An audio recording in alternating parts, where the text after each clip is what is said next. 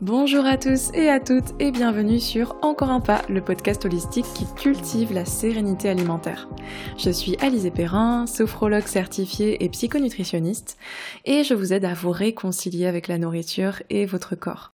Bienvenue dans ce quatrième épisode de mon podcast. Il est un petit peu spécial parce que je l'ai écrit un peu comme ça, ça vient directement de mon cœur, j'ai écrit en one shot, ce qu'on peut dire. Et sans artifice, sans jugement interne, j'avais envie de partager ça avec vous. Euh, donc ça sort un petit peu de ce que j'ai pu faire les trois précédents épisodes, euh, tout simplement parce que j'avais envie de faire quelque chose d'un peu différent, de partager quelque chose d'un peu plus personnel. Donc j'espère que ça vous plaira. J'ai longtemps vécu à travers les autres, à travers les rêves de mes parents, les attentes de mes profs, les dictats de la société, à tel point que j'en suis arrivée à perdre de vue mes rêves. J'ai perdu mes rêves et mon temps à vouloir coller à un idéal apprécié par d'autres, mais pas forcément par moi. J'ai voulu rentrer dans un moule, alors je suis devenue une sorte de caméléon. Je me suis effacée pour me fondre dans le décor j'ai troqué mes couleurs contre d'autres. Et puis un jour, tout a basculé.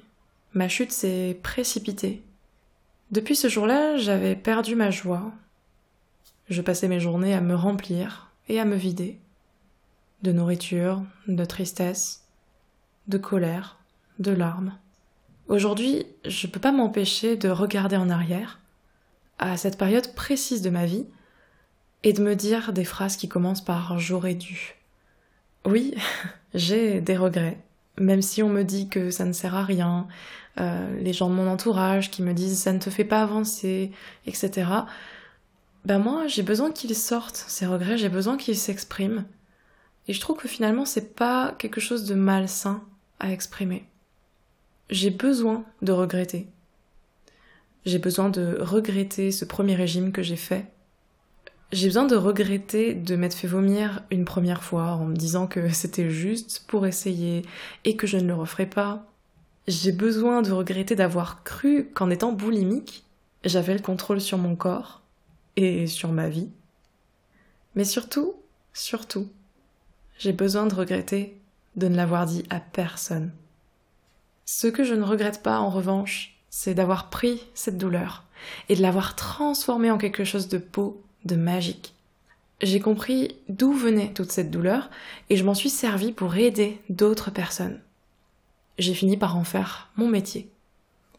Et à ce qui paraît, je réussirais plutôt pas trop mal. Mais pourtant, j'arrive pas à me séparer totalement de cette colère. Je sais que je devrais m'estimer heureuse d'avoir tout ce que j'ai, d'avoir eu la persévérance, de continuer dans cette voie.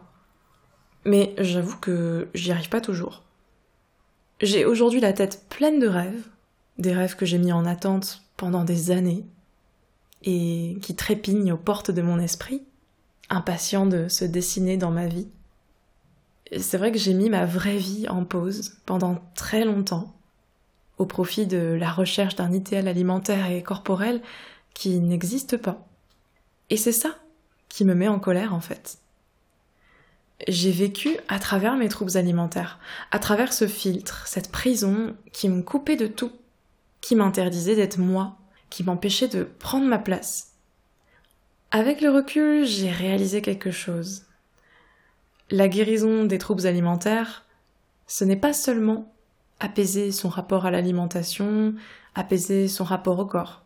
Même si ces choses-là, ces deux choses-là, c'est euh, énorme, bien sûr, je, veux dire, je suis heureuse de plus faire de crise, je suis heureuse de pouvoir aller au restaurant sans stress, euh, de profiter de la vie, de mes proches, de pouvoir euh, faire des activités physiques, euh, danser, faire du sport, aller à la plage sans cacher mon corps. J'ai conscience aussi d'ailleurs de la chance que j'ai d'avoir un corps pas trop hors norme, entre guillemets, c'est-à-dire de ne pas être victime de la grossophobie dont peuvent être victimes les personnes obèses par exemple au quotidien. Euh, j'ai pas de mal à trouver ma taille de vêtements, euh, par exemple. Euh, je, parle de ça, c'est un exemple, hein, mais je, n'évoque pas tout le reste, évidemment, tous les autres domaines, comme le domaine médical ou le domaine de, de l'emploi. On sait très bien que la grossophobie peut aller très loin, on sait les dégâts qu'elle fait et les dangers qu'elle pose, ça c'est sûr. Ce que je voulais dire, pour en revenir au sujet, c'est que la guérison, ça va bien plus loin que le corps et l'alimentation. Je pensais que ça se limitait à ces deux choses-là, alors que c'est vraiment un chemin bien plus long et plus complexe. Pourquoi? Parce que j'ai dû aussi me réapproprier mes rêves et ma personnalité. C'est vraiment comme renouer avec quelqu'un qu'on a perdu de vue depuis très longtemps. Alors au fil du temps, et même encore aujourd'hui hein, d'ailleurs, il y a des moments où je ne sais pas quoi faire de toute cette place dans ma tête. Ce vide, cette absence de pensée de contrôle, l'absence de la petite voix de la boulimie en fait. Finalement, le plus dur, c'est de prendre cette place et de l'utiliser sans culpabiliser, sans avoir peur. Parce que j'ai perdu l'habitude de me projeter et de m'accorder des rêves, des projets, des passions, des choses pour moi. En plus de tout ça, je soupçonne également de ne pas avoir tout découvert sur moi-même, euh, notamment par rapport à mon fonctionnement, qui a l'air pour moi d'être euh, neuroatypique ou alors je sais pas, peut-être que je suis ce qu'on appelle multipotentiel. Je ne sais pas trop. J'aime pas trop les étiquettes, etc. Mais c'est vrai que ça me permettrait quand même de mieux comprendre euh, pourquoi j'ai telle ou telle réaction. Je suis encore en train de me chercher aujourd'hui sur tout ça. Euh, pourquoi j'en parle? Parce que euh, je pense que je suis en retard sur cette découverte de moi-même à cause des années de TCA justement qui ont anesthésié mon cerveau. C'est ça aussi un des trucs super importants de la guérison, c'est me réapproprier ma, ma propre personne, mon fonctionnement finalement, mon fonctionnement euh, sans les TCA. Je sais qu'en tout cas, j'arrive pas à me limiter à une seule activité et que j'ai au moins euh, quatre idées d'entreprise, euh, cinq ou six passions, et je fais que switcher entre mes passions. Enfin bref, c'est un beau bazar, mais ça, j'en reparlerai peut-être lors d'un autre épisode un jour. Je pense que je tends à diversifier ce podcast bien au-delà de, de l'alimentation. Enfin bref, en tout cas, euh, j'ai la chance d'avoir pu faire mon chemin jusqu'ici, de m'en être sortie en étant accompagnée par les bonnes personnes au bon moment, je dirais. Et puis surtout en m'inspirant d'autres personnes qui sont géniales. Et ça, je pense que c'est essentiel dans la guérison, de trouver ces sources d'inspiration. Et c'est ça, je pense, qui m'a fait tenir, qui nous fait tenir. Des gens qui, à travers leurs textes déculpabilisants, m'ont fait comprendre d'où je venais, qui j'étais, qu'est-ce que je vivais exactement finalement, et où j'allais aller. Ce sont des personnes qui m'ont fait réaliser que mes rêves, ils comptent. Que mes rêves, ils sont pas là juste pour décorer ma tête, qu'ils ont le droit de sortir, d'exister et de grandir en dehors de mon imagination.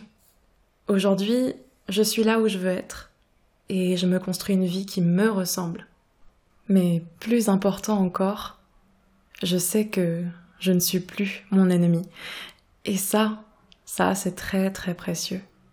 À toi, la personne qui est en train de m'écouter, j'espère de tout mon cœur que tu es en train de te construire une vie que tu vis à fond, une vie dont tu n'as pas besoin de t'échapper, une vie où la nourriture ne prend pas toute la place, et où tes rêves et tes passions peuvent s'exprimer librement, parce que finalement c'est ça qui nous définit et qui nous rend vivants et vivantes.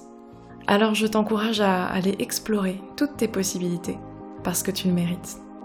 Merci à tous et à toutes de m'avoir écouté. J'espère que cet épisode vous aura plu. Si vous aimez mon podcast, n'hésitez pas à lui donner une note de 5 étoiles, notamment si vous êtes sur Apple Podcast. Si vous avez envie de venir papoter avec moi, vous pouvez me retrouver sur les réseaux sociaux sous le nom de Encore un pas. Je vous souhaite à tous et à toutes une très belle journée et je vous dis à très vite pour un nouvel épisode.